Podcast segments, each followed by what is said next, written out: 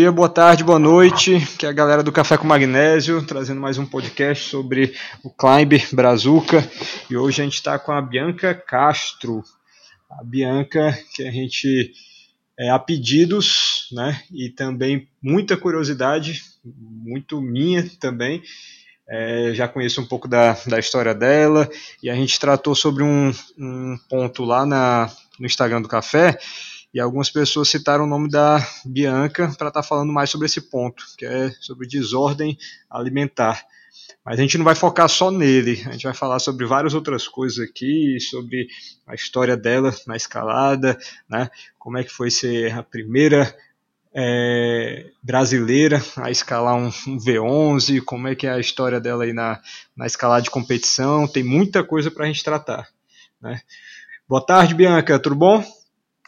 Boa tarde, tudo bem, tudo bem. Obrigada pelo convite. Estou contente aqui de participar do episódio. Show.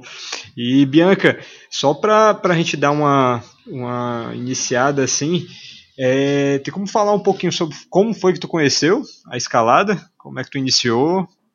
Tem, tem, claro. É, bom, eu escalo desde 98, eu tenho atualmente 32 anos, então eu comecei a escalar bem cedo.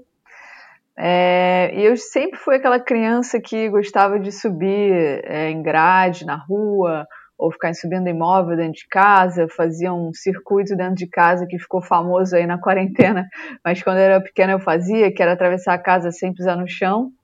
E em 98 eu estava andando pelo centro do Rio de Janeiro, que eu sou natural do Rio, e vi um muro de escalada numa academia que tinha lá no centro, que nem existe mais, inclusive era uma academia de musculação normal que tinha um muro.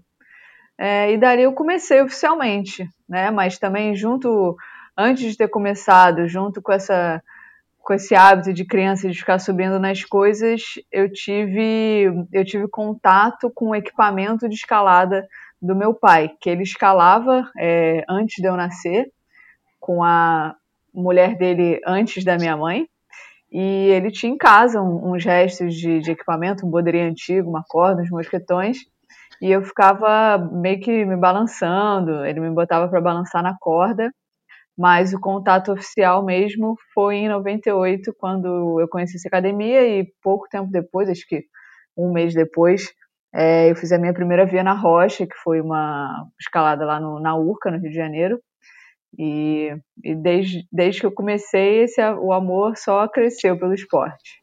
Show para a gente já começar aqui. Então a influência foi muito grande deles, né? Do, do teu pai, no caso. E ele escala ainda agora? Não, ele parou de escalar antes de eu começar, na verdade, então nunca não, não teve uma influência direta, né, de ir junto, escalar.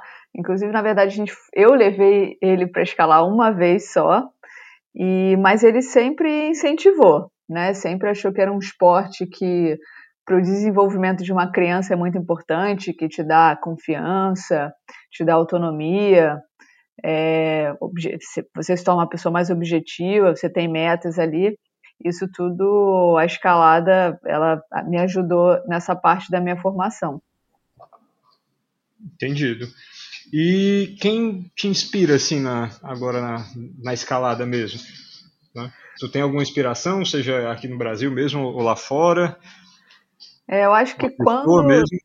É, tiveram algumas inspirações assim na minha vida de escaladora.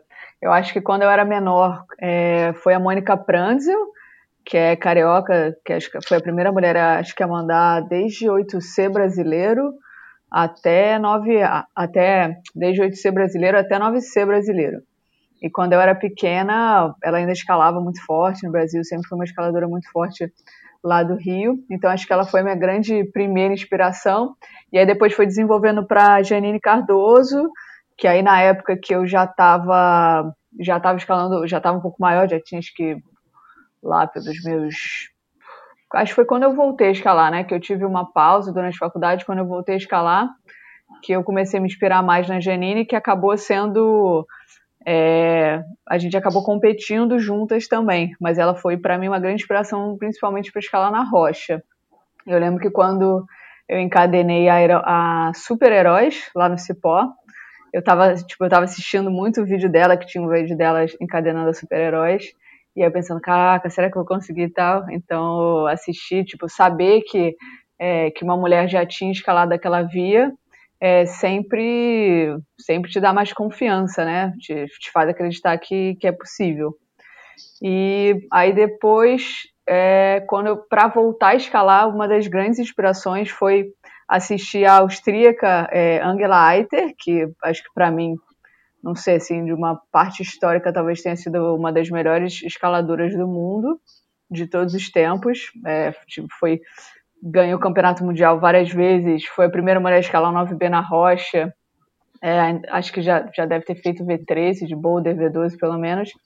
E assistir ela no, no Mundial aqui em Arco, na Itália, né, que um ano em Arco, de 2011, que era uma via que tinha um bote no meio e e aí todas as escaladoras tentaram fazer o movimento com bote. E ela foi a única que tentou jogar o pé primeiro. Isso era uma coisa, como eu não estava escalando muito na época, para mim aquilo foi tipo, nossa, olha o que ela está fazendo. Ela jogou o pé antes. Inclusive, quando ela jogou primeiro, ela não conseguiu ficar, voltou, descansou, jogou de novo.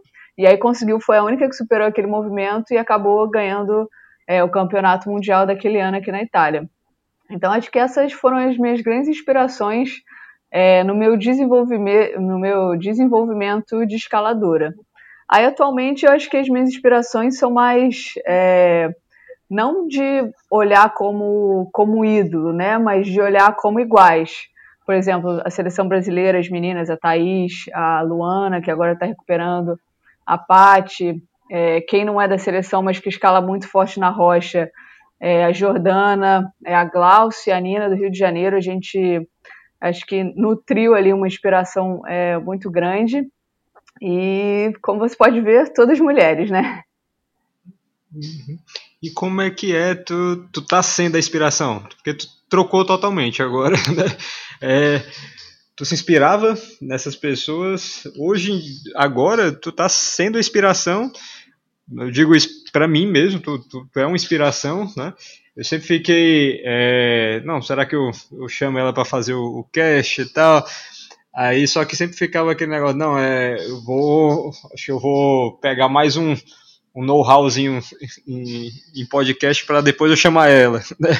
para ter mais, a, mais assunto até.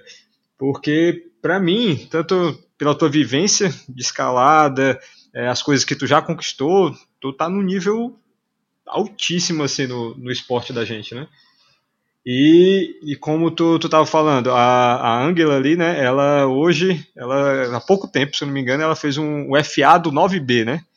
É ela tanto foi a primeira mulher a fazer um, um 9B, como foi a primeira mulher a fazer um, um FA do 9B, né? Que ela fez agora também. Aí tu, tu tem a, a parte da, da rocha, né? Tu foi a primeira mulher brasileira a quebrar a barreira ali do V11, né? E mostrou para todo mundo que é possível, como também tem o, as tuas conquistas, é, outras conquistas na rocha, como também tem as conquistas indoor também. Ou seja, tu está representando, né? Para a nova geração, para essa galera que está chegando aí, tá tá dizendo, ó, não tem essa barreira que não existe não, né? Tá, tá transponível, vamos, vamos transpor outras, né? Porque essa daqui já foi, né? Como é que tu se sente? Tá, das as pessoas te enxergando dessa forma? Primeiro eu agradeço aí pela, pelas suas palavras. E é, eu acho que realmente é um outro papel, né? Porque assim como tiveram pessoas, mulheres que me mostraram que é possível, eu fico muito tipo feliz em fazer é, esse mesmo papel, assim, tanto entre aspas para a minha geração quanto para a geração futura. E aí eu te conto duas histórias. A primeira é que essa minha relação com a Glaucia, Ibrahim, com a Nina, Felinto e com a Luana no Rio de Janeiro, na Riscado, é, a Glaucia sempre assim deixou muito transparente que, é, que na escalada no Rio eu sempre passei muita inspiração para elas. E aí uma outra história legal, que inclusive é relacionada ao V11, né, que é o boulder lá da Urca, no animado, foi que eu fiz esse boulder, acho que em 2015, janeiro de 2015, e foi o primeiro V11 feminino, e depois tanto a Luana, quanto a Nina, quanto a Jordana também, depois, é, inspiradas na minha cadena, repetiram esse boulder. E, e, eu lembro até que quando elas estavam trabalhando o boulder, eu já estava morando aqui na Itália, e aí eu conversava, a Nina me mandou mensagem, pô, mas como é que era o movimento? Eu usei aquela garrinha aqui, e eu acho que, que esse exemplo concreto, assim, de passar é, a minha experiência, de, de ter aberto essa porteira, eu acho é muito gratificante, né? Aí agora, mudando um pouquinho do, de assunto, tu com todas essas, essas conquistas, né? É, basicamente quebrou, quebrou algumas barreiras ali, mostrou que é possível, tudo. Aí agora, né, um assunto que está tá em alta devido a, tanto ao filme que saiu como alguns depoimentos que estão na mídia aí de, de outros atletas, é desordem alimentar, né? Aí não sei se com certeza assistiu o filme, né? O, o Light. Aí nesse filme lá mostrou o ponto de vista de, de algumas pessoas, né? Quase todas mulheres, né? Com exceção do Kai, né? Mas todas elas com histórias bem semelhantes à tua, né?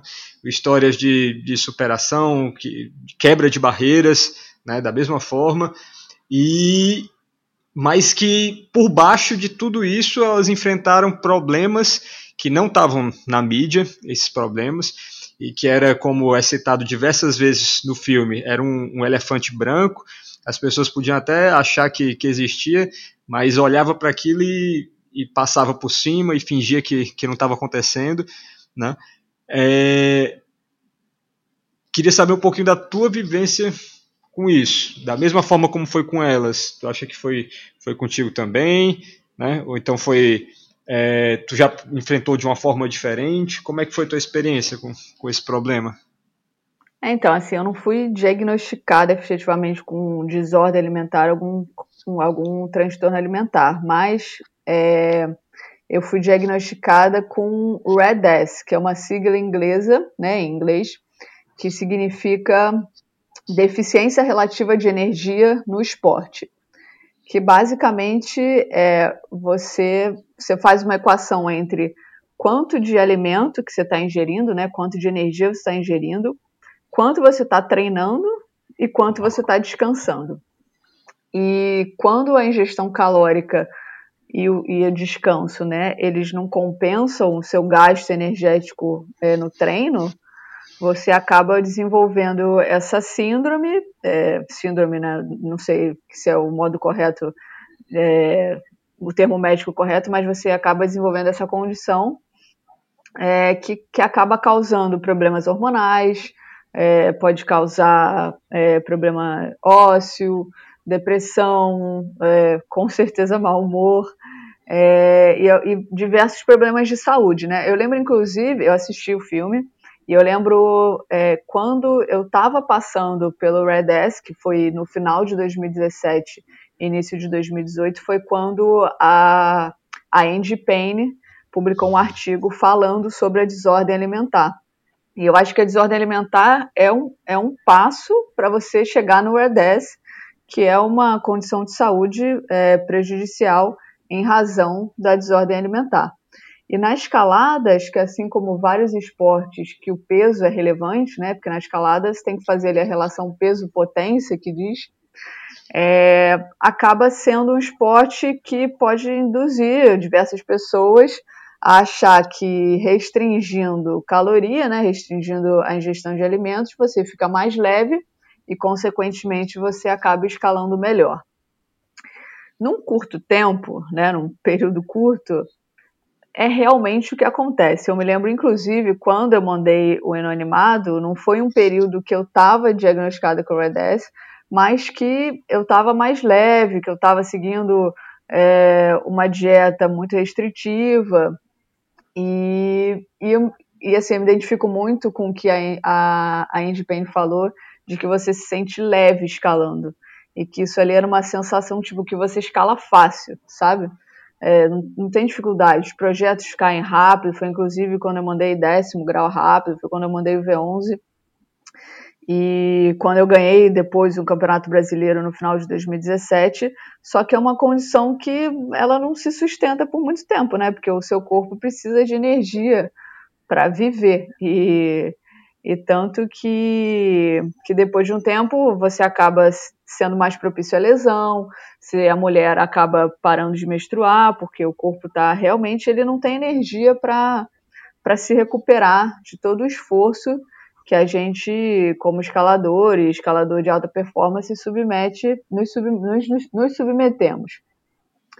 É, então, a minha experiência foi, foi basicamente essa, né, de diagnóstico do Red 10. Primeiro teve esse período ali, 2015, que eu estava com certeza restringindo muito a ingestão calórica, e depois é, 2017, que foi quando é, eu ganhei um dos brasileiros, né, no final de 2017, só que eu estava assim, arrebentada, estava com os cotovelos super inflamados, é, tava, eu me lembro de de acordar de manhã todo dia exausta, porque eu não conseguia dormir direito, eu comia muito pouco, é, e até que, na verdade, o diagnóstico ele veio pelo médico da seleção brasileira daquela época, que era o Malcolm, é, e depois daquilo eu, eu, tive, que, tive que me readaptar, né? Assim, tanto eu, eu tinha que comer, para me curar eu tinha que comer mais. E isso era, um, era uma dificuldade tanto física, porque eu não estava acostumada a comer muito, né? Então eu comia, dava refluxo, me sentia mal, é, quanto mental, porque eu achava que se eu comesse eu ia engordar e, e aí não ia conseguir escalar direito e tal. Mas se você for pensar, é, de novo, na equação peso-potência, se, se você pesa a mesma coisa, mas você está mais forte, para você ficar mais forte, você precisa se alimentar melhor, precisa descansar melhor, você vai escalar tão bem quanto. E eu acho que depois do, de ter me curado, né, do REDS e, e dessa, não vou dizer distúrbio alimentar, mas dessa fase de, de restrição calórica muito grande, eu consegui voltar a mandar décimo grau, eu ganhei campeonato brasileiro, eu fiz de via, eu fiz pódio é, no campeonato de boulder, ganhei o campeonato de velocidade, e hoje em dia eu me sinto muito mais forte fisicamente do que quando eu pesava 3, 4 quilos a menos do que agora. Se eu entendi, o que aconteceu contigo já foi o, final ali, né? Tu já tinha passado pelo problema em relação à a, a, a, desordem alimentar e culminou nisso, né? Aí, se for, foi isso mesmo, tu acha que alguém podia ter alguém viu, alguém, alguém deixou de falar contigo ali, é, deixou de te alertar sobre esse problema, é, como a gente viu no, no filme ali, né, que é, bateram muito nessa tecla, né, que isso daí era uma coisa que todo mundo notava, que todo mundo percebia, mas ninguém tinha coragem, a abertura de, de falar. Tu acho que isso aconteceu contigo também? E se alguém tivesse chegado para dar o toque, talvez fosse diferente?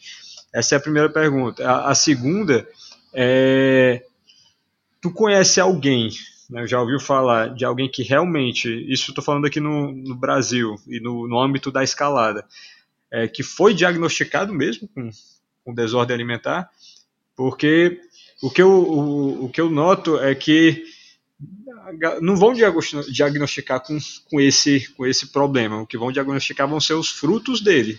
Vai ser o, o que ele está gerando lá na frente. Não com ele. Então, é, se a pessoa estiver apresentando isso, ao meu ver, ela, ela, se ela, se alguém não for falar com ela, ou então se ela mesmo se aperceber do problema e buscar uma forma de tratar, vai culminar no, no que aconteceu contigo, no que acontece com várias outras pessoas, né? Mas chegar ao ponto de diagnosticar, eu acho que não. Aí, o que é que tu acha dessas, desses dois pontos? Então, assim, eu não sou especialista, né? Mas eu acho que tem, deve não, ter vários, é, devem ter vários graus de transtornos alimentares. De ouvir gente, escalador, que chegou a ser bulímico, anorexo, não, nunca ouvi. Mas de restringir ingestão calórica, é, com certeza devem ter várias pessoas. E e, com relação a isso ser o, o, o que aconteceu comigo, né, o Red S o fim, na verdade, é, a restrição calórica é um dos pilares do Red S. É, assim, talvez o, as, a, os exemplos do filme não tenham chegado a esse diagnóstico, mas talvez tenham tido também Red S, né, porque é, a não ingestão calórica acaba, é, no, no filme eles mostram, né, que acaba trazendo problemas de saúde e o Red S talvez seja só um nome que se dá é, a todos os problemas que inclusive uma restrição calórica, um overtraining e uma e descansar pouco trazem para o atleta. Mas eu acho que, assim, é, eu tinha muito sólido na minha cabeça de que eu precisava ser magra a qualquer custo para escalar melhor. E, assim, entre nós, os exemplos que a gente tinha né, e tem de escaladores mais fortes do mundo hoje é aquela pessoa muito magra. É, acho que nos últimos anos tem mudado um pouco, mas é, os tops lá, a maioria é muito magro. Então, isso acaba trazendo um exemplo, entre aspas, ruim para uma pessoa que, é, eu no caso, que não é naturalmente super magra. Também não estou dizendo que todos os atletas super magros fazem restrição calórica ou, ou por algum motivo é, tenham desenvolvido o Red S. Mas é porque isso varia de pessoa para pessoa, né? Você não pode olhar para uma pessoa só pela aparência ou só pela, pela, pela planilha de treinos e dizer que, que tem algum problema. Mas esses é, esses exemplos que a gente tinha é, num passado não muito distante da escalada em alto nível, é, com certeza acabou construindo na minha cabeça que eu precisava ser forte, que eu precisava ser forte, não, que eu precisava ser leve a qualquer custo. E assim, é, me lembro, me lembro de algumas pessoas me falarem, ah, não, mas você acha que você não está comendo de menos, não? Mas para mim era, tipo, eu fazia o que precisava ser feito para chegar naquela condição que eu queria. Isso não só com a restrição calórica, quanto com o excesso de treino também. É, e acabou que no final de 2017, início de 2018, né, quando eu fui diagnosticada com o REDES, é, eu comecei a trabalhar com o Chitão, né, com o Arthur Gaspari, que agora é, é, parte da BEA também. E a partir dos treinamentos com ele, a gente foi é, incluindo né, mais descanso nos treinos, fazendo com certeza, porque antes eu não tinha um acompanhamento profissional, fazia tudo da minha cabeça. E aí, com o acompanhamento profissional dele, com certeza melhorou muito é, o, meu, o meu desenvolvimento né, como atleta e diminuiu também, em paralelo, a quantidade de lesões. É, tu disse que fazia tudo da tua cabeça, né?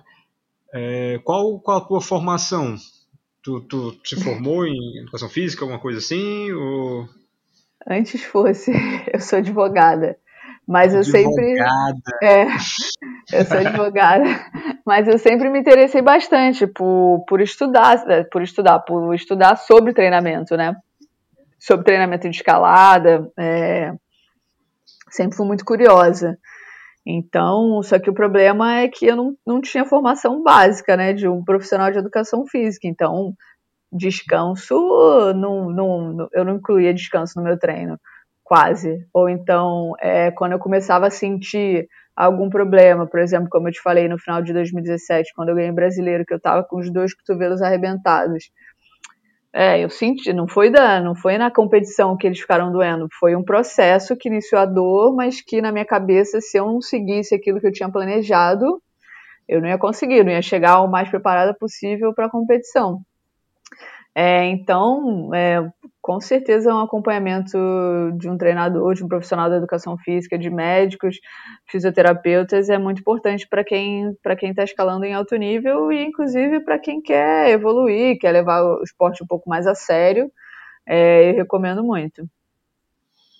Pronto. Não, agora eu tô, tô super curioso agora sobre ti.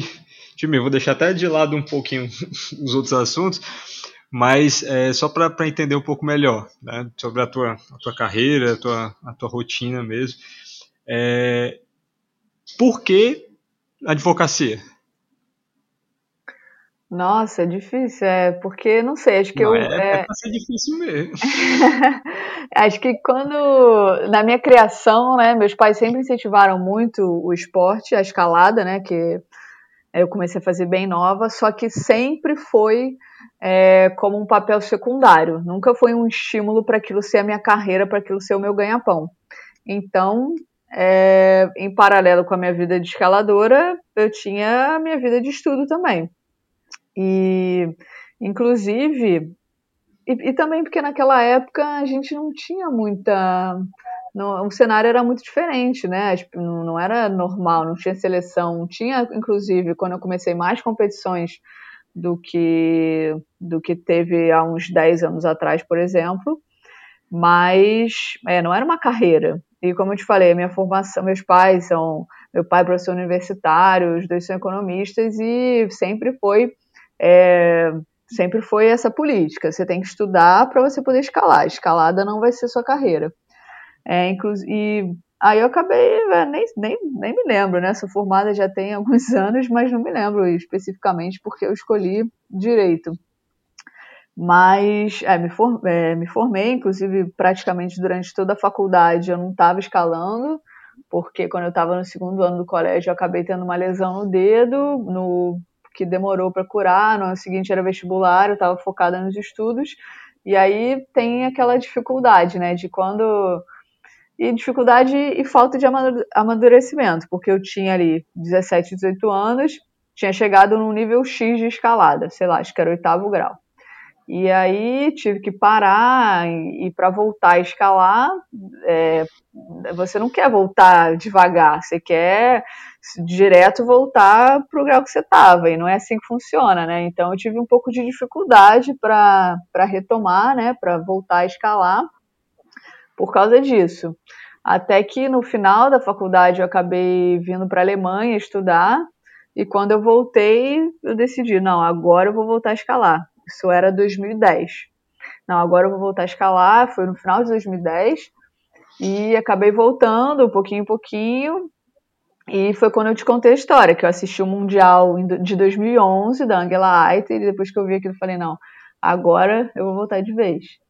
E aí é, comecei a treinar também da minha cabeça, assim. Eu lembro que logo que eu comecei, que eu dei uma estudada e montei minha, montei minha primeira planilha de treinamento, é, que foi para o Carnaval, acho que de 2012, e segui a planilha certinho e, pô, mandei meu primeiro 9A. Eu falei, nossa, é, é, esse é o caminho, né? Vou escrever o que eu tenho que fazer, seguir certinho, e assim eu fui evoluindo. É, claro, com alguns, com alguns contratempos de lesão, né? Porque não, não maneirava muito a mão, mas acabei levando assim e achava que, que, que era suficiente, que eu conseguia montar meus treinamentos e tal. Até que teve a, a explosão de, de problemas em, no final de 2017, que foi quando eu vi que não, vamos, vamos com calma, vamos procurar ajuda de profissional. É, e vamos meio que ressignificar a escalada na minha vida, né? Porque depois daquele evento, daquela competição de 2017, foi bem marcante, porque eu estava tão, tão mal assim fisicamente, de humor também por causa da falta de energia, né? Que toda restrição calórica e todo o treinamento pesado tinha, tinha me causado, que eu desci da via, fui campeã e pronto. E não, a felicidade não durou nem cinco minutos. Então, é, nossa, eu dei uma volta para dizer por que, eu escolhi direito, mas eu não sei por que, eu escolhi direito, resumindo. Pronto. Aí, mas assim, interligou tudo, né? Juntou tudo aqui, né? Juntou a, a na Alemanha, vendo a, a, a Angela, né? É, juntou com, com a campeonato 2017, juntou tudo, né? Fechou o ciclo bem direitinho. Aí mas assim, é, eu pergunto isso porque que eu, a visão que eu tinha de ti era de uma pessoa, até eu li algumas matérias, tudo, é uma pessoa que escalava desde os 11 anos e, e já tinha uma, uma carreira né, é, bem sólida na escalada sem ter parado. Era essa a visão que eu tinha da Bianca. Né? Agora que minha visão mudou totalmente. Né? Aí eu acho mais incrível ainda porque tu disse que realmente parou e quis, e quando voltou, né, é, teve os contratempos e tal, e já voltou, talvez, é, com treinamento, e já voltou escalando até mais forte do que quando tinha parado, né, que foi do, do 8A, aí quando quis voltar, não, vou voltar, aí traçou um treino, né, sem, sem experiência na área, né, afinal estava tava cursando outras coisas, tá, e, e conseguiu pegar e voltar no, no nível, no nível mais alto. Aí é, o respeito só, só aumentou agora. Né? Aí, Bianca, é, agora, como é que tu tá? Tu, tu tá vivendo o teu ganha-pão é o que mesmo? É, então, é, na verdade, em toda essa minha vida de escaladora, teve só um breve período que eu pensei, não, eu quero viver da escalada. Eu preciso. Foi logo quando eu terminei a faculdade que eu me formei e tinha deixado o estágio e estava tava buscando é, viver da escalada como atleta. Só que não aconteceu, não tinha, não tinha as oportunidades, acho que tem agora, né? Isso foi em 2000 e, sei lá, 2000, quando eu me formei, 2012, talvez. Não tinha, eu acabei conseguindo um monte de apoio, só que financeiramente, né, não era suficiente. Então, é, eu sempre. Então, eu tive esse período que eu estava tentando viver da escalada, acabei não, não conseguindo e entrei para trabalhar como, como advogada da área de regulação da Light, que é a distribuidora de energia elétrica do Rio de Janeiro. Eu tinha estagiado num escritório de advocacia é, relacionado com o setor elétrico os meus pais, eles são do setor elétrico também, da área de economia, então eu tive essa afinidade. E trabalhei na Light até, até me mudar aqui para a Itália. Então foi de 2012, 2013 até 2016. É, e aí me mudei para cá com aquela ideia de deixar tudo para trás, de tentar a vida na Europa, fazendo o que fosse qualquer trabalho que aparecesse mas acabou que, inclusive, quando eu me mudei, eu não estava escalando, porque não foi só uma parada, eu tive algumas paradas na escalada, com certeza a mais longa foi essa durante a faculdade, mas quando eu me mudei para cá, eu estava com zika e chikungunya. Eu peguei no, no, Rio de Janeiro um pouco antes de vir, então ainda estava lá com os resquícios da chikungunya e estava sem escalar. E a gente acabou se, se estabilizando aqui em Arco, que o Matheus, meu marido, é italiano, ele conseguiu um trabalho rápido aqui e a gente ficou. E nisso eu fiquei um tempo me recuperando, voltei a treinar, até que eu voltei a trabalhar é, com um grupo de pesquisa do Brasil é, sobre o setor elétrico e fui crescendo ali no grupo e hoje eu sou sócia da empresa de consultoria. Então eu trabalho com o setor elétrico é, como advogada do grupo, faço tanto a parte contratual como até um pouco de pesquisa na área de energia elétrica. Entendi. É o velho exemplo da que realmente não dá para viver de escalada aqui no Brasil, né? Tem que fazer alguma coisa paralela, né? Realmente é, é muito complicado, né? É e... muito difícil, é muito difícil. Desculpa te interromper, mas realmente é muito difícil. Acho que até hoje a gente conta, como atleta de escalada, você conta nos dedos da mão quantos são os que realmente vivem só de escalada.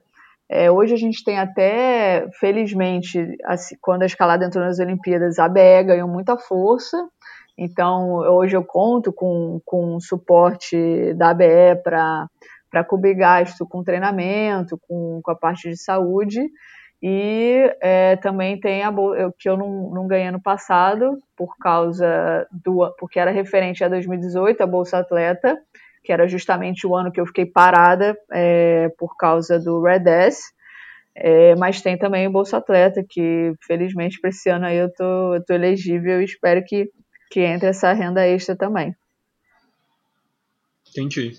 E tu inclui algum treino de, de crossfit aí ou é só o, o maridão que fica com cross mesmo? Eu até, eu fiz, eu fiz um tempo no ano no, na preparação para o Pan-Americano, que foi no início do ano passado. Eu fiz uns três meses de crossfit, era muito legal, só que é muito desgastante, então é um pouco difícil de conciliar com a, com a rotina de escalada. Eu tinha que fazer o crossfit é, no, na última sessão de treino antes do dia de descanso, porque se fosse, se eu tivesse que treinar a escalada de, no mesmo dia depois ou no dia seguinte, o treino de escalada com certeza estaria prejudicado, mas acho que como um exercício geral é, é, é interessante para escalada se você conseguir conciliar com os outros treinos. Eu acho incrível, eu acho incrível quem consegue conciliar. Eu, eu, eu, eu conseguia no começo, quando eu comecei a escalada. Quando eu comecei a escalada, eu usava o crossfit como forma para perder peso, na verdade. Eu acordava 5 da manhã, ia pro, pro crossfit, aí à noite treinava escalada e depois ainda ia correr para tentar perder peso, porque eu era muito, muito, muito maior. Aí consegui, quando eu consegui perder o peso, eu parei crossfit total Aí fui tentar fazer um pouco um tempo atrás, mas já não tenho mais o condicionamento, aí meu corpo não se recupera, né? Você faz um treino de crossfit, aí você no outro dia você não tem perna, você não tem braço, você não tem nada, entra em coma. É incrível. É tipo, tipo isso mesmo, né? Mas é, acho que como treinamento é um exercício interessante, né? Para perder peso também, para ganhar condicionamento. Eu acho que, é, me ajudou talvez pro speed, mas eu acho que talvez eu tenha ficado um pouco mais pesada por causa do crossfit, mas é, ficar pesada até certo ponto não é, não é ruim, né? Se te dá força em paralelo, eu acho que tá valendo. Pronto. Bem, como é que foi essa mudança nesse, nesse paradigma? Paradigma, assim, na. Tem que mudar primeiro na cabeça da gente, né? Tu tentar tirar da cabeça que tu tinha que ser a mais leve possível para tu realmente se abraçar o teu, o teu biotipo, né? A, se abraçar nessa, nessa questão e não, eu, eu consigo ficar é, com esse corpo, consigo ficar mais forte e a, as cadenas vão vir, os resultados vão vir. Eu tenho que ter paciência que eles vão, vão aparecer. Como é que como é que foi essa transição para ti? Eu acho que você usou a expressão certa, abraçar o seu biotipo. Engraçado é que antes eu achava que, que eu não ganhava massa muscular, que eu tinha dificuldade de ganhar massa muscular. Não que hoje eu tenha facilidade, mas eu não ganhava porque eu não comia, né? Então, se você não come, você não ganha massa muscular. Mas, cara, não é, é difícil, assim. Eu acho que até hoje, às vezes, eu me paro lembrando, assim, da, da sensação que era escalar super leve. Mas eu acho que, inclusive, em competição, hoje em dia está muito mais exigente fisicamente, você precisa muito mais de força do que, sei lá, há 10, 5, 10 anos atrás na escalada né, de competição. Então é um, é um exercício diário de, de aceitação, né? De que eu não sou a pessoa mais leve possível, mas que eu posso trabalhar para ganhar mais força é, em compensação. Eu acho que é, é importante destacar também que a restrição calórica, ela não é fácil, né? Porque não é. Você não contrapõe a, a restrição calórica com, com, tipo, se dedicar mais no treinamento. Não é isso, porque eu acho que uma pessoa, ela faz. Eu, no meu caso, né? Eu fazia restrição calórica e eu me dedicava no treinamento. É, só que isso não é sustentável a longo termo. Então, o que a gente tem que se conscientizar, e eu inclusive, né, isso felizmente já me conscientizei, é que cara, você precisa comer para se recuperar, você precisa comer para evoluir, você precisa comer para ganhar força. Então, é, para performar, né? Você precisa ter energia para performar. E, e, é pensando nisso que, que eu consegui é, superar né, essa dificuldade, esse medo de, de engordar. Inclusive, assim, do peso que eu tinha no final de 2017 para o peso que eu participei do Pan-Americano, provavelmente estava uns 5 quilos acima. E isso aqui eu não, não, acredito que eu tenha, que eu, que eu fosse melhor na competição porque eu pesava menos. Eu com certeza estava muito mais forte. Hoje eu estou já ali no meio termo, o que é ideal para mim.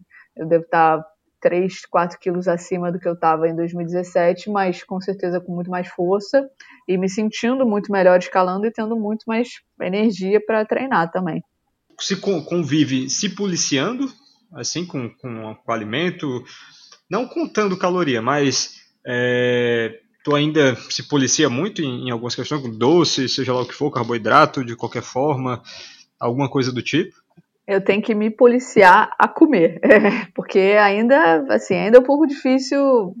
Acho que, cara, atualmente é, eu tô bem com relação a isso. Eu realmente sei que eu tenho que comer mais e eu como mais mesmo durante o dia. Não tô com fome, mas é hora de comer, eu tenho que comer.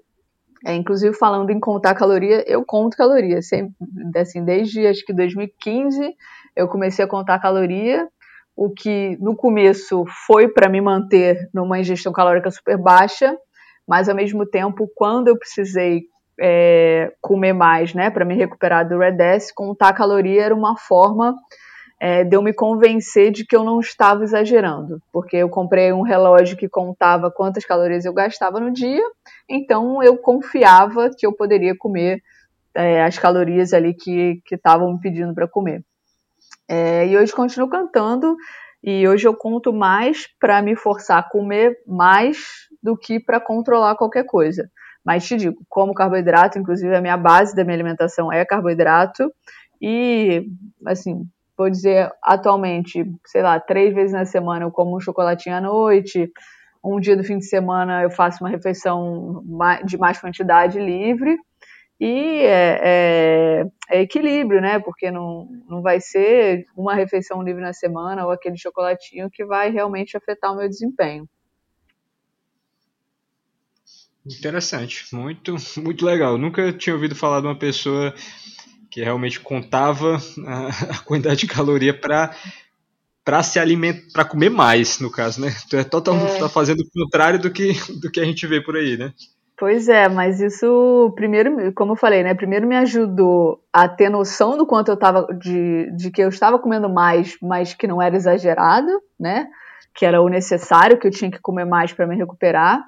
E agora ainda é uma ferramenta para eu me forçar a comer mais, porque eu conto e vejo, nossa, só isso, então não, tem que comer mais. Amanhã eu preciso comer mais de manhã para não juntar tudo no fim do dia. E é, é um costume, né? Na verdade. Eu também não conheço muitas pessoas que contam caloria assim, mas é, já tenho esse costume e tô adaptada.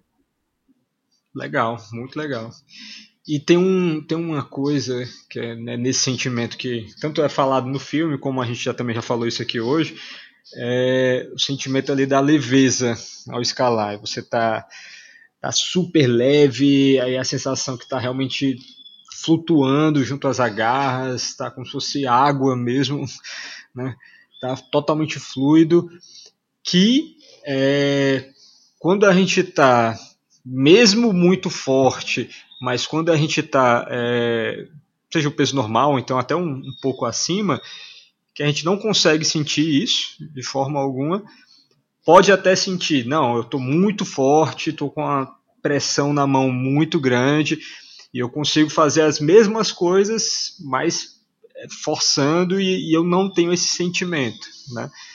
É, eu esse problema com, com alimentação eu, eu convivo com ele né eu comecei a escalar há pouco tempo em si mas é, eu, posso dizer que eu sou, sou atleta desde que eu, que eu nasci de outros esportes mas escalada mesmo eu conheci há pouco tempo e todos os esportes que eu pratiquei, sempre eu tive que. É, coloquei na minha cabeça que eu tinha que realmente controlar o peso de toda forma. É, sempre trabalhei muito com, com esporte relacionado à luta. Trabalhei não, sempre é, fui esportista assim, de, de artes marciais, coisa do tipo, e tinha as categorias de peso que você tinha que entrar, né? Então sempre controlava ao máximo a alimentação. E isso é em todo esporte. Todo esporte, quando você está mais leve, geralmente você, você sente isso. O esporte que não, não necessita de força ali no máximo. Né? É, eu, Mário, eu não, não consigo lidar bem com isso de forma nenhuma. Toda vida que eu, que eu lembro da sensação de estar de tá ali escalando o meu primeiro décimo grau, que eu tive que baixar 3, baixei 3 quilos para conseguir escalar meu primeiro décimo grau, né? E, e, foi lá e rolou, né? Quando eu lembro da sensação de ter feito aquilo e tá fluido pra caramba, e, e agora uma sensação que eu sei que eu estou muito mais forte, pegando muito mais peso no, no finger, fazendo muita mais repetição no 45, muito mais move, estou muito mais forte mas eu ainda lembro daquela sensação e acho que, que era melhor voltar para lá. Né? Como é que tu como é que tu acha que pode dar um, um beta, alguma coisa aí para a gente aprender a lidar com isso? Eu sei que não é não sou só eu que tenho esse problema. Tu já tu já teve, né? Deve conviver com isso sempre, porque tu lembra da sensação, né? E, e na minha opinião acaba sendo como se fosse um, um vício, né? Como se fosse uma, uma dependência que de certa forma é, é química também, né? É, é, muito complicado. Eu acho muito complicado. E tu tem algum beta aí para a gente lidar com isso? Então, eu acho que essa sensação é o grande vilão, né? Porque realmente é mais fácil. Só que se você pensar que cada vez que você tenta. Primeiro que você não. Se aquele não é teu peso, você não consegue manter aquele peso baixo por muito tempo. E você acaba tendo que se forçar a restringir muito, muito alimento, muita ingestão calórica, né? Ou treinar demais para queimar muita caloria para conseguir chegar naquele peso. E você consegue uma vez, tá? Talvez consegue duas, mas não consegue manter aquilo por muito tempo. E depois você não consegue mais. Então, acho que é melhor você tentar se convencer de que mais forte vai ser melhor e você vai conseguir escalar com menos lesão, por mais tempo, com mais disposição, do que tentar sempre lembrar é, aquela sensação de leveza. E vou te falar que existe luz no fim do túnel, porque é, eu fui, fui remandar um décimo grau no ano passado, depois de de alguns anos que eu tinha mandado o meu último décimo grau e, e naquela situação ali de, de leveza, né? Então, acho que a minha grande dica é tentar pensar que você quer escalar para o resto da sua vida, provavelmente. E que cada vez mais vai ser difícil você cortar peso para escalar uma via. E cada vez mais fazer isso, cortar peso para tentar mandar um projeto é, vai ser ruim para sua saúde. Então busca sempre ficar mais forte. Come mais para ficar mais forte. Show, é isso Não, aí. E só complementando, acho que se você tiver um acompanhamento, é, isso é muito, foi muito importante para mim também, ter um acompanhamento de profissionais da nutrição. Se você tiver um acompanhamento legal de nutrição, é, você consegue trocar, entre aspas, a sua composição corporal queimar gordura e ganhar músculo. Beleza, você tá no mesmo peso, tá no mesmo peso, mas você vai ter mais força, vai ter um condicionamento melhor. Talvez, é, talvez inclusive você não consiga, não sei, desculpa, não sei como é que é o seu treinamento, mas talvez você não consiga chegar naquela performance que você teve por outros motivos. Você pode estar tá descansando de menos, estar tá treinando demais, não chegar descansado para tentar uma via mais difícil. É, tem vários fatores e acho que a gente não, não precisa culpar necessariamente estar tá mais pesado um dia, ainda mais porque o nosso peso varia, né? É, não, eu não, você, não, uhum. você não se pesa todo dia antes de entrar na via para ver quanto é que tá. Mas, ah, inclusive, uma coisa que me ajudou a superar o negócio do peso é parar de me pesar. Teve um, um período grande que eu não me pesava porque foi quando eu estava comendo mais, que eu precisava me recuperar, foi quando quando eu, eu vi que era importante comer mais e que isso, é, consequentemente, me trouxe mais peso. Tanto de, talvez um pouco de gordura, mas muito mais de músculo. Então eu preferia é, me segurar na sensação na escalada de tipo, não, tô me sentindo mais forte, tô escalando melhor, do que na lembrança daquela leveza da, da escalada que foi quando eu pesava menos, entendeu? Entendi, entendi. É, é, é bem, é bem assim, acho que é uma dualidade muito, muito grande, né? Que tu, tu, tu falou, né? É, tenta focar que não ficar mais forte, isso. Só que o, o, que eu, o que eu enxergo assim desse problema é que você pode estar tá muito mais forte. Você pode estar tá, tá mandando até graduações melhores, é, mais forte em todos os sentidos.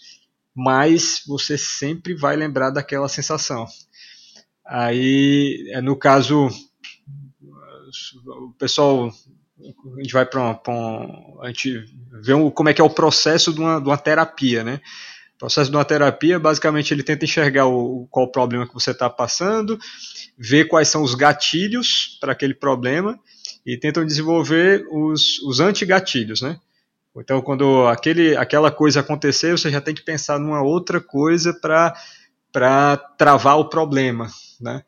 Aí é isso que tu falou da balança, eu achei incrível, porque é, quando a sensação vier, né, é só não, não dar vazão para ela. E a forma de você não dar vazão para essa sensação é não se pesar.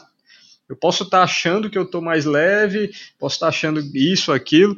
Se eu não me pesar, eu nunca vou ter certeza que eu estou mais leve mesmo. E essa sensação tem que acabar, vai, vai acabar, né? É, eu acabo fugindo um, um, pouco disso porque eu tenho, eu tenho uma balança do lado do, do meu finger. Aí todo dia que eu vou fazer finger eu me peso, porque se eu tiver com um quilo a mais, aí eu diminuo no peso do finger, do, do peso que eu levo pro finger, para sempre no, tabular bastante, assim. Se eu estou colocando 30 quilos ali, então se eu tiver mais um quilo mais pesado, eu vou colocar só 29, por aí vai. Então é uma coisinha que eu vou parar de fazer já. É, então, vou... entendi, mas é, tal, desculpa te interromper, mas talvez é, seja mais benéfico para você não saber como, quanto você está pesando do que ter essa precisão ali de 1 kg, 500 gramas de diferença é, no seu treino, né? Talvez seja melhor você buscar um outro treinamento no finger ou ignorar essa diferença de peso do que todo dia se pesar e ter esse gatilho. E Entendi. Só lembrei, é, acho que é uma opção boa, né?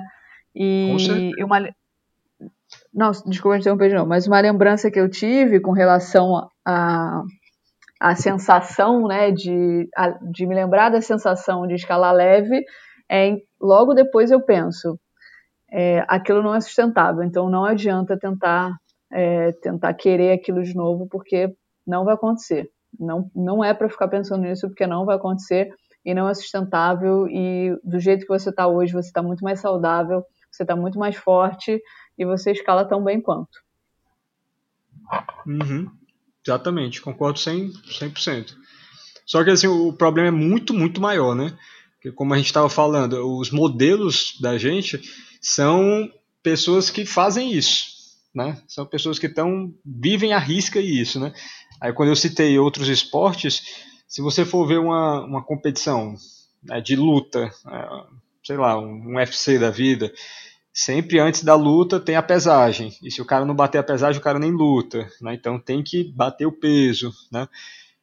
É, e outros esportes também. Sempre tem essa, essa fissura com, com o peso. Né? Então é, é um problema social também. Né? É, tem muito mais coisa envolvida do que simplesmente a escalada para mandar um grau tal, a pessoa ter que ficar mais magra. Não, tem muita coisa por trás. Né? Não sei se tu enxerga assim também. Não, com certeza. E não, alguns esportes assim que são absurdos, tipo o UFC, é, essa, esse corte de peso que eles fazem é, é impressionante e com certeza deve fazer muito mal para a saúde. E outros esportes também que você tem que bater peso que, assim, pelo menos na escalada você não tem que bater peso. Então é mais é, uma questão própria, né? Um sentimento próprio ali de da sua escalada. Por isso que talvez seja um pouco mais, entre aspas, mais fácil de tentar conscientizar as pessoas do que nos esportes que, pela regra, você tem que estar enquadrado naquele peso. Por isso que exemplos como o teu são tão importantes. Eu queria até fazer um, um apelo para ti é, para voltar a escrever no, no blog. Né? porque exemplos como o teu são muito importantes, porque mostram que é possível fazer de forma diferente, né? É, mostra que é possível pegar e, e vencer essa, essa dificuldade, né? Agindo de, um, de uma forma como tu agiu ali na questão da contar calorias, né? Tu tá contando calorias, só que tu tá contando para aumentar a tua ingestão delas, né? Não para diminuir. Ou seja, é, um, é uma coisa que eu, eu pessoalmente eu nunca tinha, nunca tinha visto dessa forma. Sempre quando eu penso em contar calorias é sempre para diminuir a ingestão, diminuir a ingestão e pronto, né? Não para aumentar e se sentir melhor e, e, poder até treinar melhor, né? É, com certeza é um, é um exemplo e tanto, o teu, né? É, acho que no meu caso, assim, é, com certeza essa ter passado pelos profissionais de, de nutrição foi determinante, porque, por, inclusive, no fim do ano passado, a gente, né, eu, o Chitão, a gente estava com uma desconfiança de que o problema pudesse estar voltando, de que eu estava comendo menos do que eu deveria, porque mesmo tendo uma dieta, assim, eu nunca tive uma dieta montada certinho tudo que eu tinha que comer dos alimentos fechados, né? Justamente porque eu conto caloria. Então eu sempre tive é, essa abertura de, ah, eu preciso comer tantas calorias por dia, a orientação é comer um pouco mais de carboidrato aqui antes e depois do treino, e não sei o quê. É, então a gente estava com essa desconfiança de que eu estava ingerindo menos caloria do que eu devia. E eu é, me consultei com uma nutróloga no Rio de Janeiro antes de voltar aqui para a Itália, a doutora Flávia Pinho. Fiz um exame para ver quanto que eu gastava de caloria em repouso e a partir do resultado desse exame a gente determinou exatamente quantas calorias eu tinha que comer no dia. Então acho que se você tem é, eu tendo esse essa informação a mais, né, de quanto eu gastava por dia, é, me ajuda mais ainda a comer mais, porque eu sei, não, eu gasto, estou muito abaixo de quanto eu gasto, eu preciso comer mais, porque senão é, eu não vou estar me sentindo bem para treinar, eu posso ter, vou estar mais suscetível à lesão, é, eu vou dormir pior, o meu humor vai ficar pior. Então, acho que a gente tem que, claro, tem que conversar sobre o assunto, mas se a pessoa vê que está que tá se a pessoa realizar que ela tá com essa questão de, de ter que restringir muita caloria porque quer ficar mais leve, talvez uma opção seja é, procurar um profissional da nutrição que ele vai baseado ali no, talvez no meu caso a gente fez um exame mais preciso, mas baseado no, no que você vai descrever das suas atividades, o profissional vai te vai te passar ali uma dieta é, e, e, com base nisso você tem que também acreditar, né? Confiar no profissional, porque antes é, de eu ser diagnosticada com REDES, né? Eu já tinha passado por dois profissionais da nutrição, dois nutricionistas. Eles me mandavam que eu tinha que comer tanto e eu comia menos, porque eu achava que comendo menos ia ser melhor para mim, eu ia perder peso mais rápido. E não é assim que funciona. Então, é, você precisa também não só confiar, não, não é que eu não confiasse naqueles profissionais, mas é, confiar no processo, né? Confiar na nutrição em geral, é, para se convencer de que aquilo que você está comendo é para você se sentir melhor, né? Então, para a pessoa que está escutando aí, nossos amigos escaladores aí que estão escutando esse podcast, e estão pensando, não, mas é, depois que eu, que eu cadenar essa via, eu começo a fazer isso que a, que a Bianca está falando, é, só para a gente se tocar que não é sustentável. Né? Você vai fazer isso dessa vez, né? e se você não, não botar esse, esse, esse ponto final nessa questão, você não vai querer parar, vai fazer a próxima, próxima, próxima, próxima. Vai chegar num tempo que seu corpo não vai estar tá mais aguentando e você não vai conseguir fazer mais uma vez isso. Você vai ter que, que aí mudar outras coisas além da sua, da sua alimentação, né? Pode ter que mudar coisas bem mais, mais dolorosas. Então é, é bom a gente conseguir mudar isso, isso logo, se a gente acha que está incluso nesse problema, né? É. É, eu acho que quanto antes a gente se conscientizar de que a comida ela é um aliado e não joga contra a sua performance, melhor. Porque realmente eu tinha, né, tudo nessa época de restrição de, de alimento, para mim, nossa, a comida era, ela era, jogava contra. E hoje eu tenho, tenho completa noção de que, de que não, eu preciso me alimentar para conseguir escalar melhor, para conseguir treinar melhor. E, e, e como eu estava dizendo, quanto antes a gente perceber né, que o processo ele é mais duradouro, a gente consegue manter alta performance por mais tempo, comendo mais e estando melhor nutrido e descansando mais do que ficando mais leve, melhor para gente. Show, é isso aí. E Bianca, o, pelo Brasil, né, no, todos os, os, picos que tu já visitou, todo o pessoal que tu já conhece na, da escalada, tu acha que tem muitas pessoas passando por esse mesmo problema?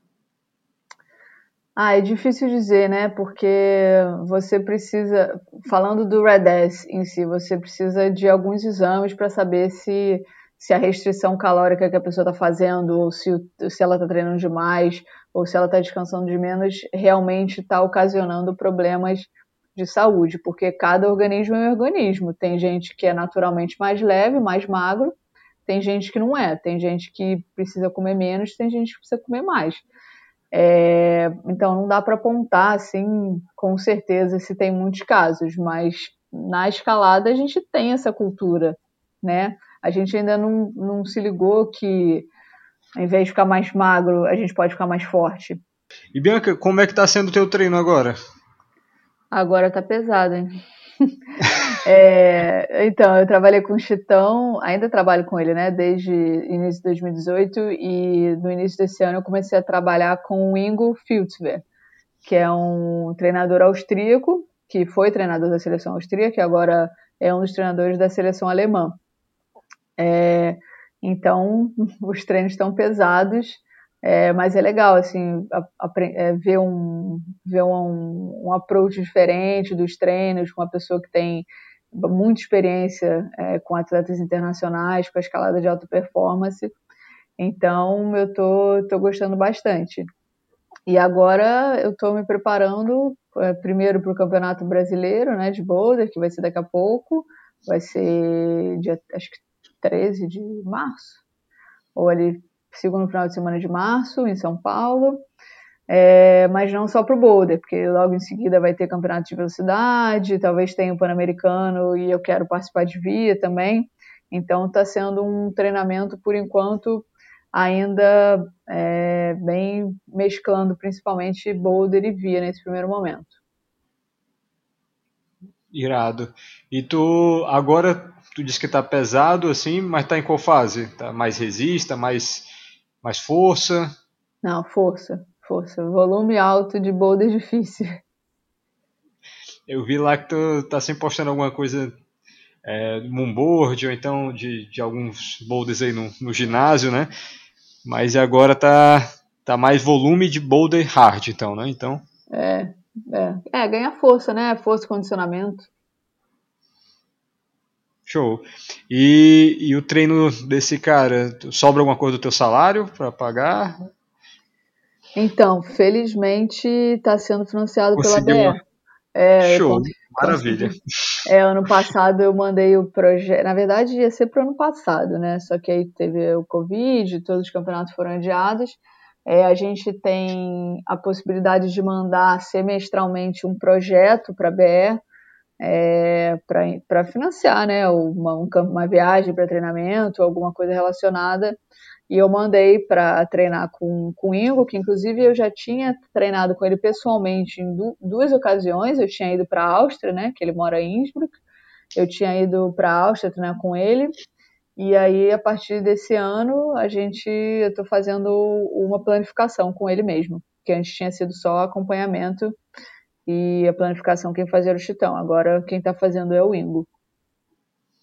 Aí o que é que tu acha que ele, ele difere dos outros que tu já passou? Ah, eu só treinei com o Chitão, né? Mas é, o treinamento do Ingo é muito mais volumoso. Isso com certeza. Muito mais volumoso. Não, mas tu treinou com, com a Bianca também, né?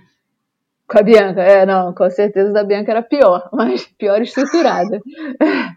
o volume era mais baixo, mas a estruturação era péssima. Mas na verdade, é, isso o Ingo me falou na primeira vez que a gente que eu treinei com ele na Áustria. Foi assim, acho que a grande dica que mudou a, o meu treinamento, que foi descansar dois dias na semana por completo. É, não dois dias seguidos, mas eu atualmente estou descansando quarta e domingo e é completo, sem fazer nada, nem corrida, nem cardio, nada, é, nenhum exercício físico, talvez uma caminhada leve, nem fisioterapia. E isso realmente mudou a minha vida em sentido de preservar a lesão, é, preservar o corpo, né?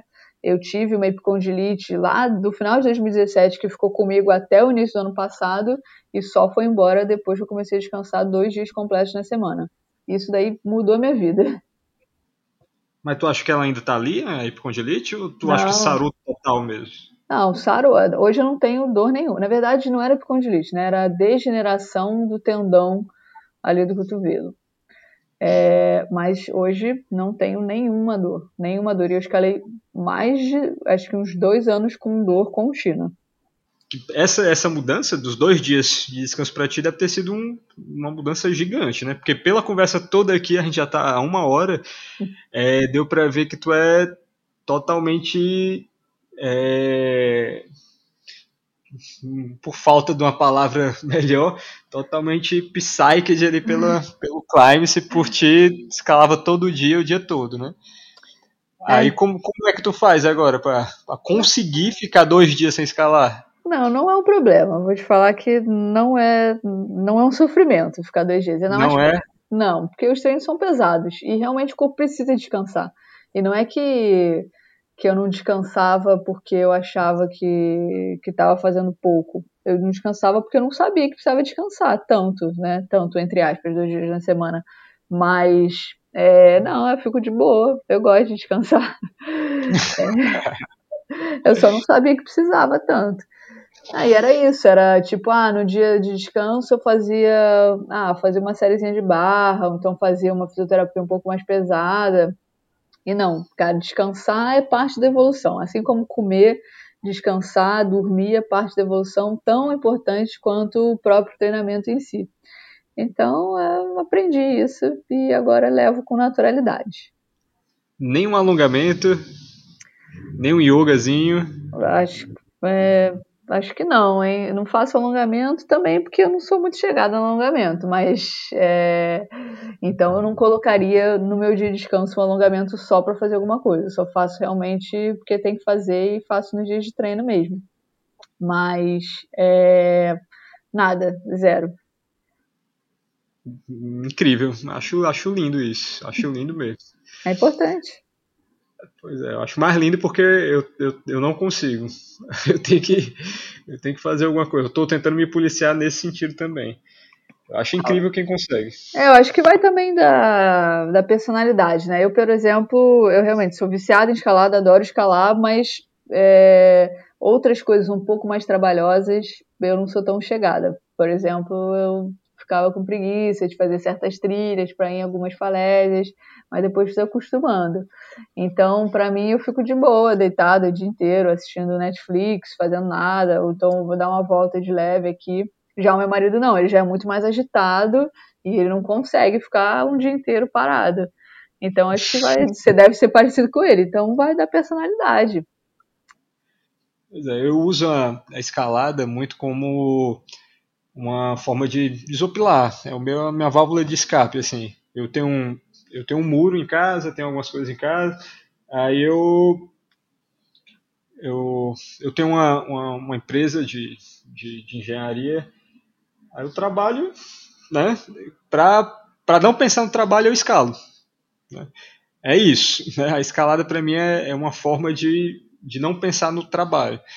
Então, basicamente, eu, eu trabalho todos os dias. Então, eu gosto de sempre ter um momento de não pensar no trabalho, que é a, a escalada. Aí, acho que o que tava, tá, tá pesando é encontrar um outro hobby, né? Acho que esse é um, um caminho que eu já, já tinha pensado também. É, então, porque para escalar melhor você precisa descansar também. Porque realmente você evolui quando você descansa. E e então você pode pensar dessa forma, né? Você fala, olha, eu gosto muito de escalar, mas se eu quiser escalar de repente, se eu descansar um dia na semana, dois, eu vou acabar escalando melhor nos dias que eu for escalar. Pronto. Tentar me esforçar em aplicar. E, Bianca, a gente sempre tem um espaço aqui no, no café que a gente tenta falar sobre um, um assunto, um perrengue, uma, uma situação inusitada aí, alguma coisa assim. Já surgiram umas, umas conversas bem legais. Tu tem alguma que gostaria de estar tá divulgando aí para a comunidade?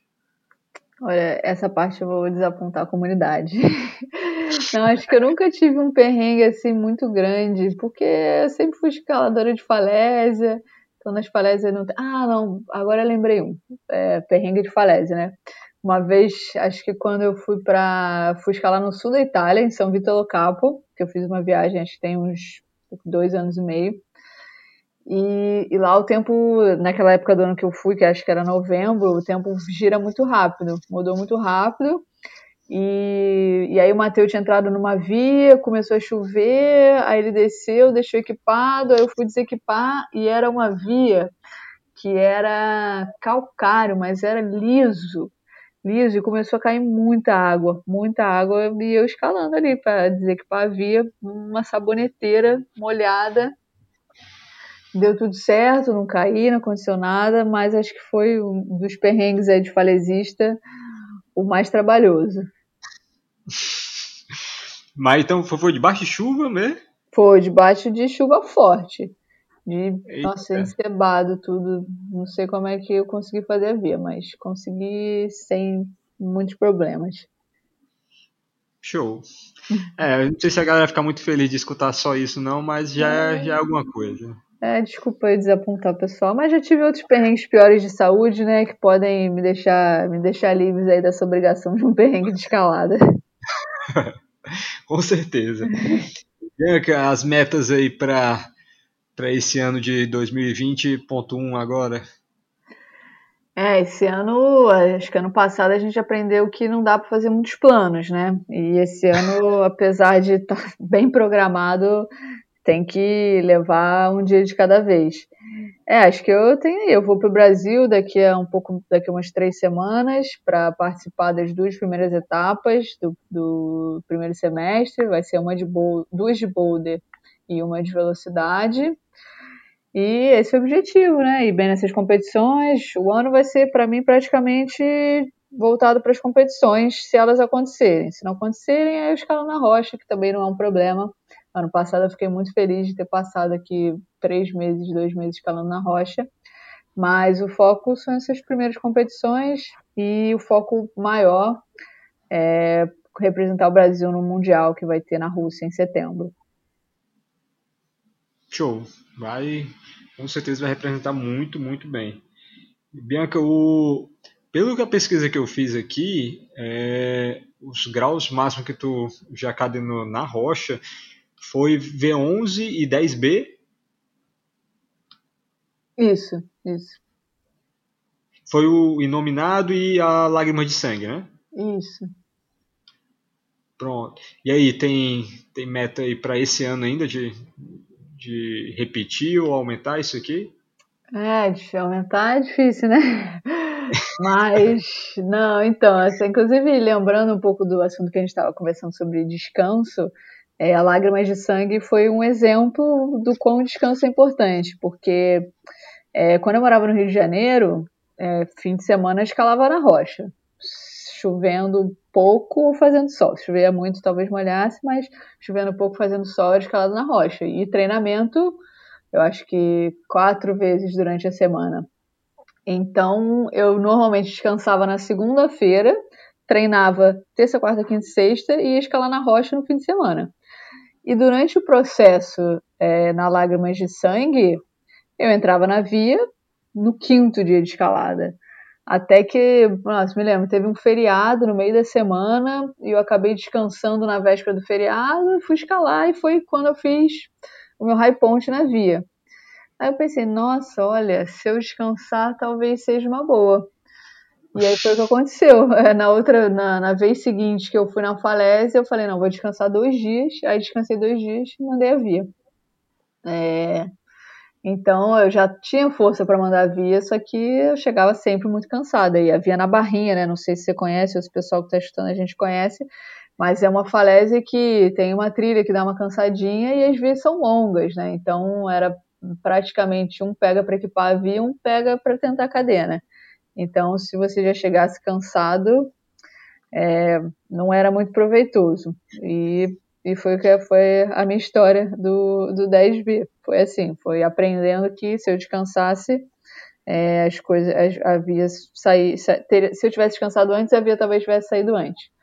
Mas foi um aprendizado curto ali, não levei para depois, tanto que treinava pra caramba.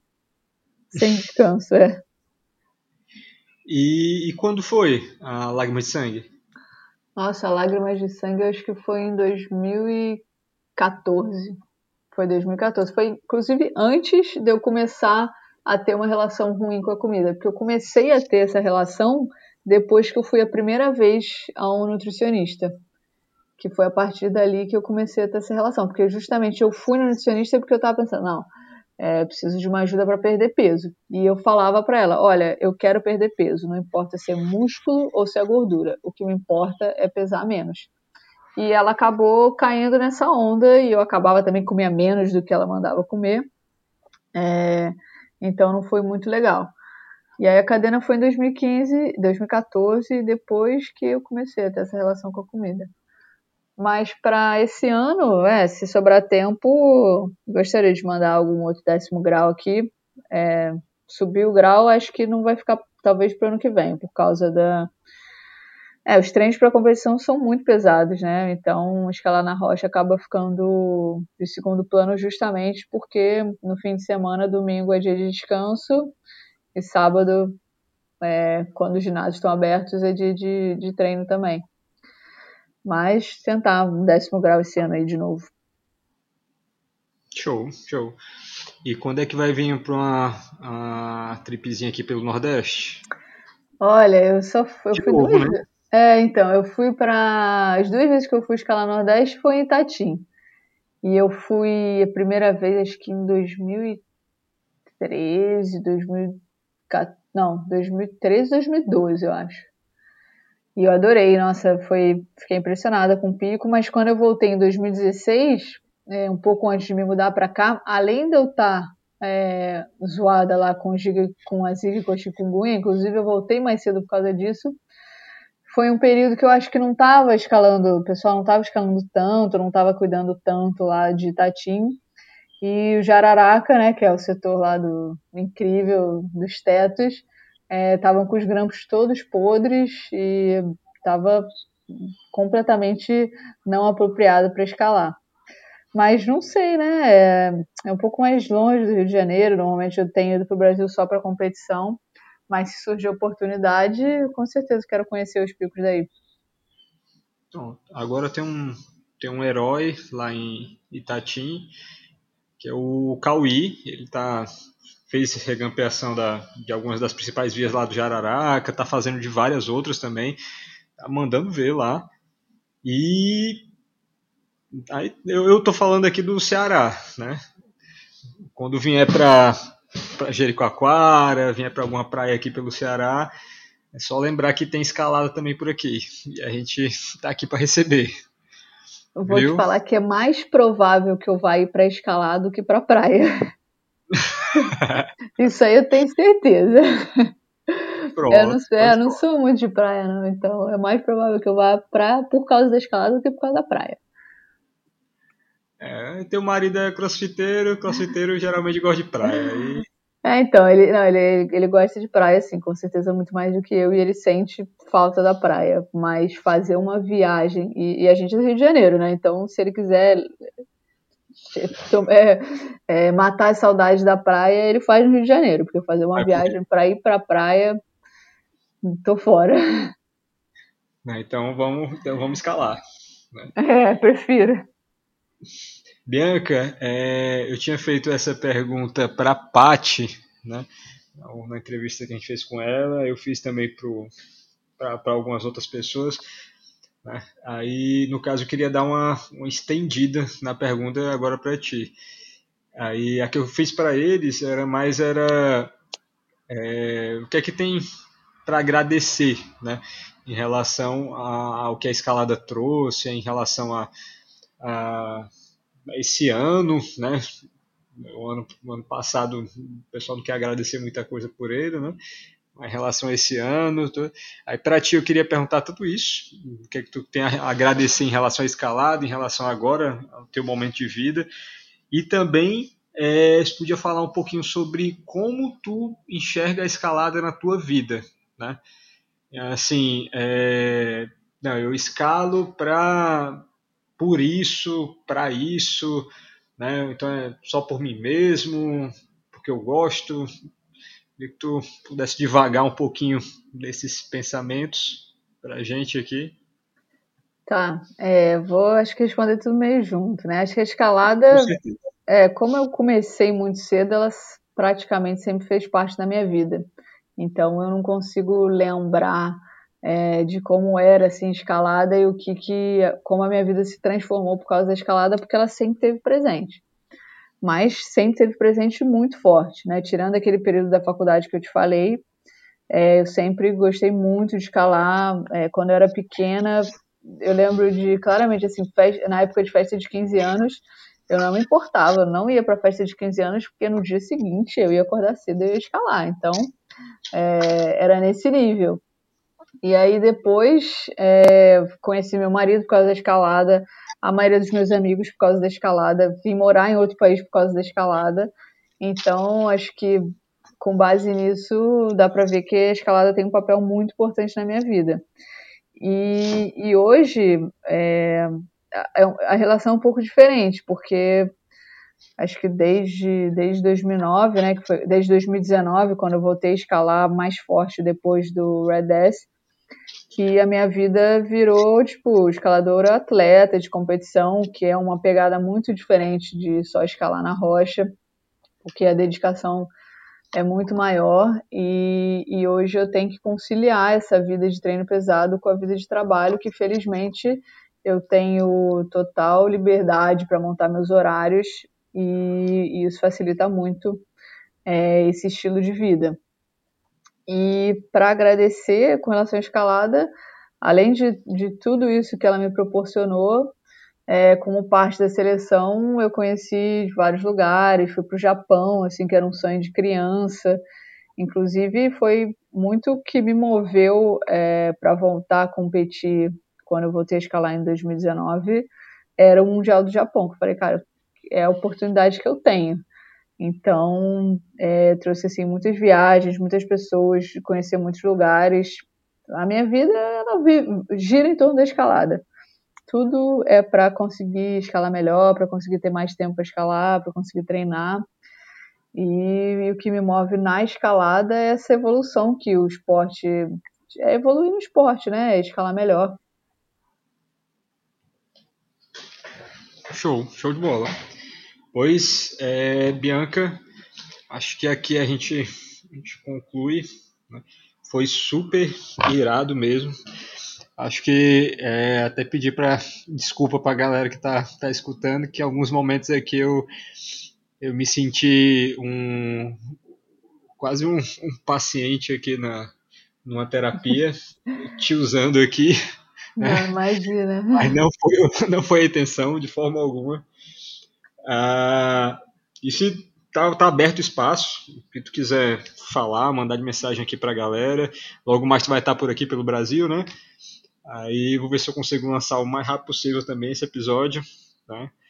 Já que o, o assunto principal tá, tá tão falado agora, acho que é bom também mostrar esse teu ponto de vista de uma pessoa que realmente é, passou por isso, né? Viveu isso e que tem, a gente, como a gente viu agora, né? Tem alguns betas bem legais para a gente aprender a lidar com isso, né? O espaço é todo teu, Bianca. Obrigada. Não, primeiro agradecer o convite. Eu já tinha escutado alguns, alguns episódios e acho, acho muito importante né, a gente falar sobre esse assunto de desordem alimentar na escalada, porque é, eu não consegui trazer aqui um número ou dizer se tem, se tem muita gente que eu conheço, mas com certeza é, deve ter muita, muitas pessoas que, que têm esse, essa sensação de que, de tem, que tem essa ideia de que para escalar melhor você tem que ser mais leve. E a gente está aqui para dizer que, que não é. Sabe que hoje em dia eu superei isso praticamente, né? E, e, e acho que estou muito melhor, escalo muito melhor é, com muito mais energia, com muito mais saúde do que antes. E eu sei que, que dessa forma eu consigo escalar em alto nível por muito mais tempo.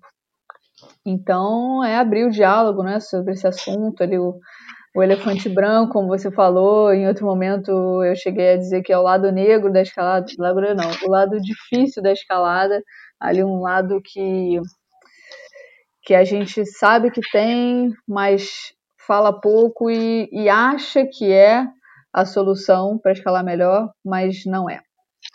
Então, é, espero ter passado essa mensagem aí. Quem tiver, quem tiver lutando contra, contra esse sentimento, se quiser conversar, pode entrar em contato.